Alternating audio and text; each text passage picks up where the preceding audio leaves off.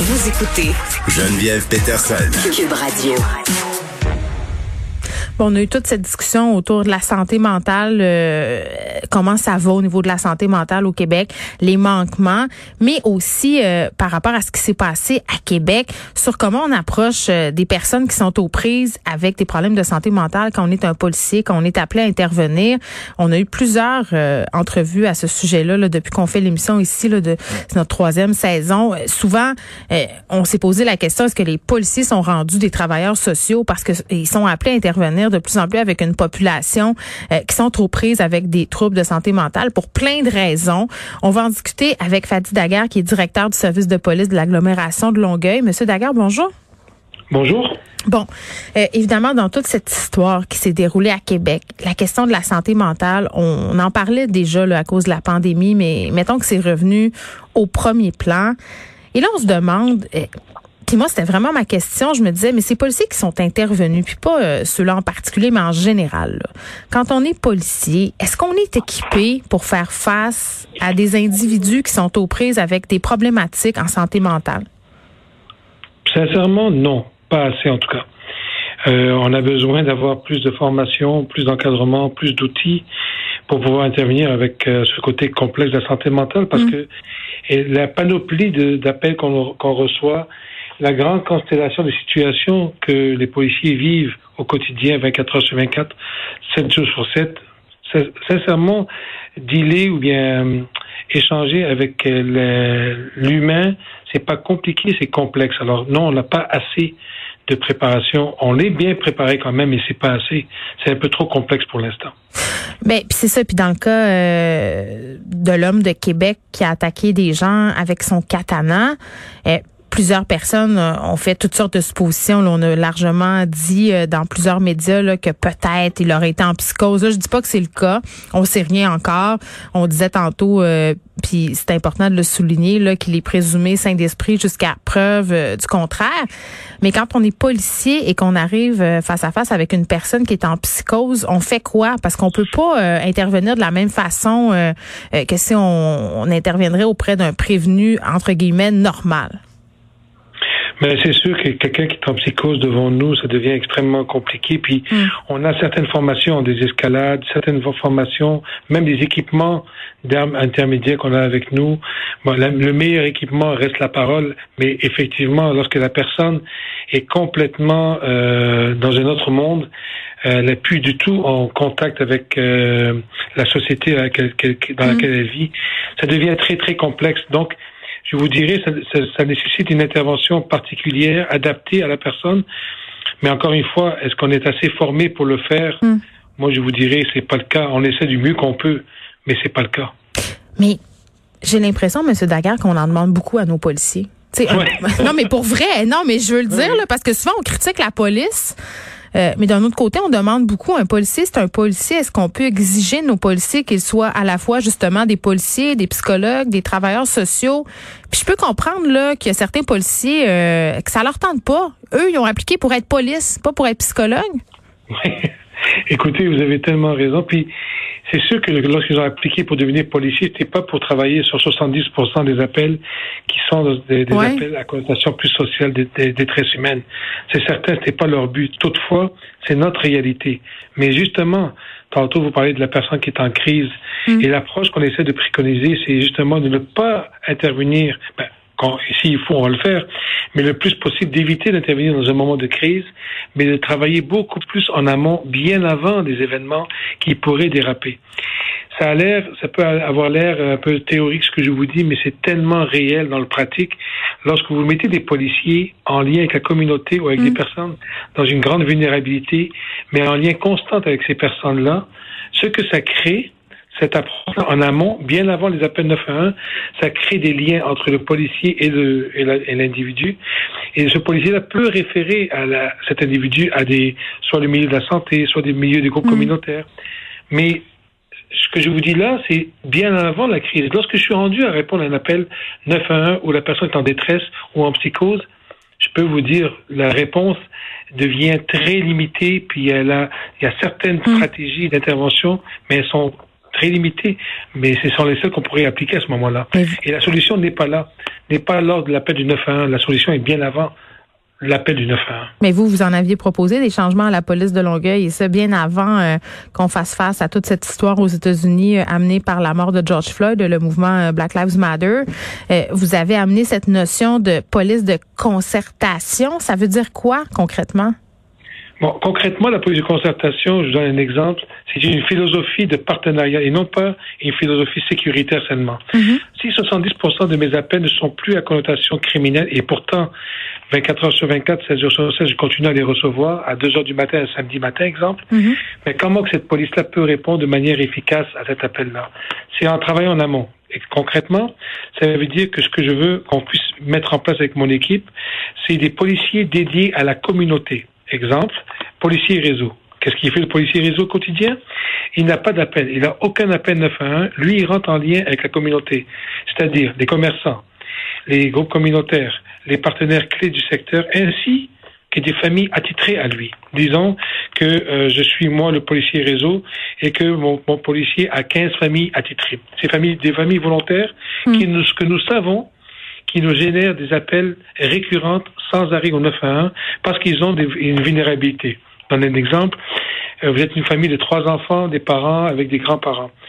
Deux des enfants sont en prise avec soit la drogue, soit l'exploitation sexuelle. Hmm. Soit un d'entre eux est en train de se diriger vers une vulnérabilité au niveau de la santé mentale.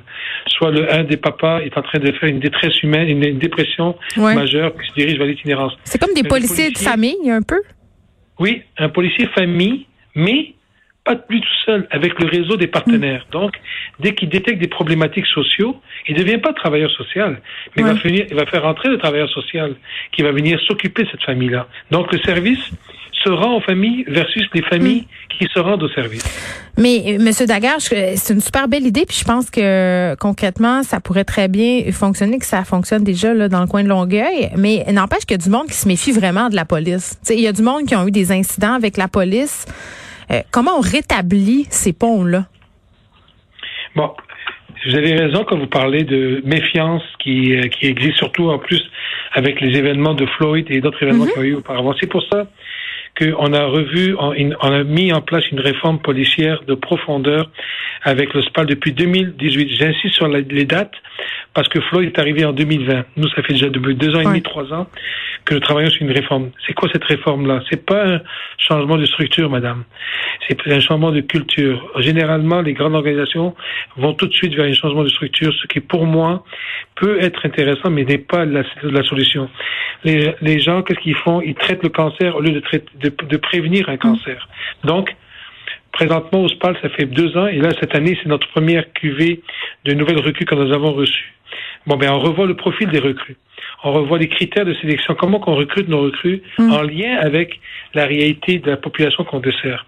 Donc ça, ça amène un lien de confiance avec la population. Ils voient que on est en train de réviser même le recrutement et le critère de recrutement de nos, de nos policiers. Puis après ça, on a des corps de police qui refusent de parler de profilage, de racisme systémique. Ça, Mais moi, moi, moi, je l'ai dit clairement, madame. Oui, je il y a du profilage racial ainsi qu'il y a de la discrimination systémique. Mm-hmm. Et je ne changerai pas mes paroles.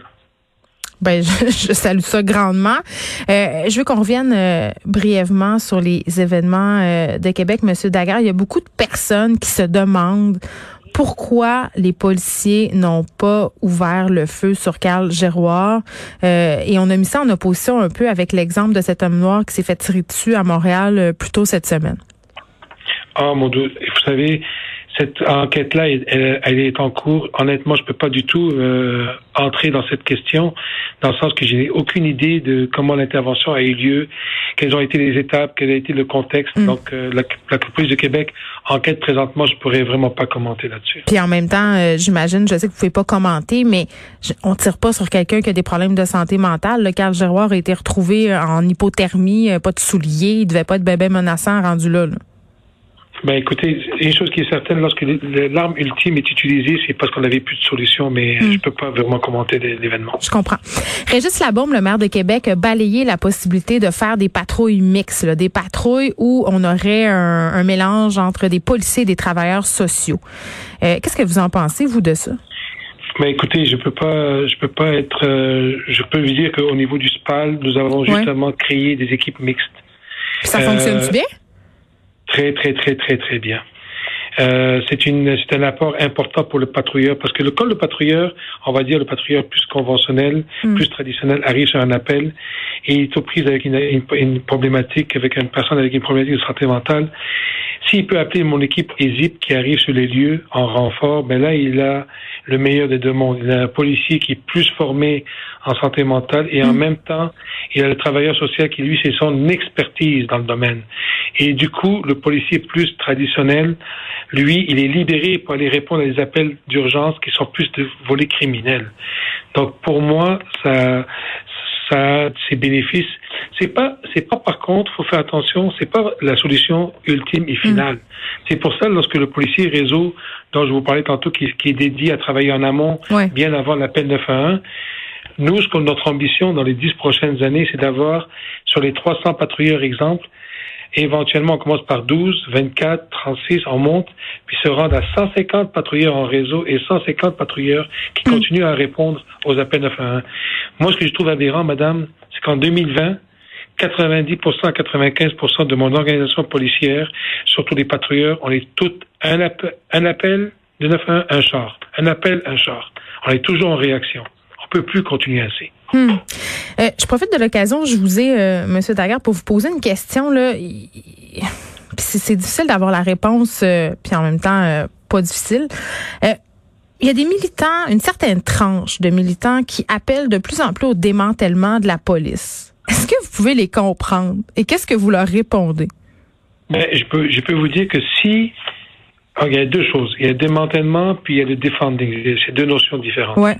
Le démantèlement est quand même radical. Pour moi, une société sans sécurité publique, sincèrement, moi, je viens de la, de la Côte d'Ivoire, d'origine de la Côte d'Ivoire, et je viens, je suis d'origine libanaise aussi. J'ai vécu dans ces deux pays-là. Mm-hmm. Puis ne pas avoir une police professionnelle, pour moi, c'est l'anarchie. Alors, l'abolition, je la vois pas.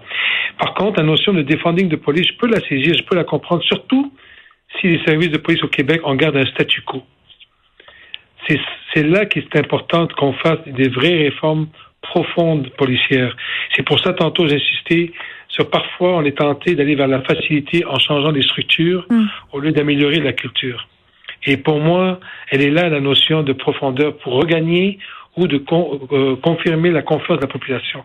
Donc, je, je saisis leur demande, parce qu'elle fait face, elle, elle, fait, elle, la demande, elle, est faite par rapport à ce qu'on est présentement, si on ne s'améliore pas, si on ne s'adapte pas. Mais c'est pour ça qu'il est nécessaire, on est devant, on est devant un cul-de-sac, il faut absolument qu'on amène des réformes profondes. Et je salue le geste de la, ministre de la Sécurité publique d'avoir demandé hmm. qu'on revoie la police, une réforme profonde avec son projet des livres verts. On s'est inscrit là-dedans, on a écrit un mémoire. Maintenant, on attend de voir si nos demandes parce qu'on a des demandes budgétaires par rapport à une police de réseau qu'on a faite. On n'a pas eu de retour pour l'instant, mais on est optimiste qu'on puisse être un projet pilote au Québec pour implanter cette police-là. Puis donnez-nous la chance de le faire.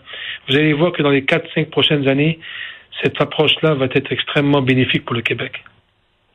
Eh, mais dans cette optique-là, est-ce que le 100 millions euh, qu'a promis euh, M. Carman euh, dans l'optique d'aider avec la santé mentale, ça va aider selon vous? Mais justement, euh, j'ai vu, j'ai écouté ce qui a été annoncé. J'ai vu qu'il y avait un 19 millions dans le projet Sentinelle, ainsi qu'un 31 millions dans le maintien de rehaussement des services. Euh, je ne sais pas, madame, si on était inclus là-dedans. J'espère. Il faudrait. Ou, ou est-ce que c'est une autre enveloppe budgétaire, mais je, me croise les doigts que quelqu'un va écouter notre appel. on se les croise aussi. Euh, laissez-moi vous dire ça. Fadi Daguerre, merci, qui est directeur du service de police de l'agglomération de Longueuil.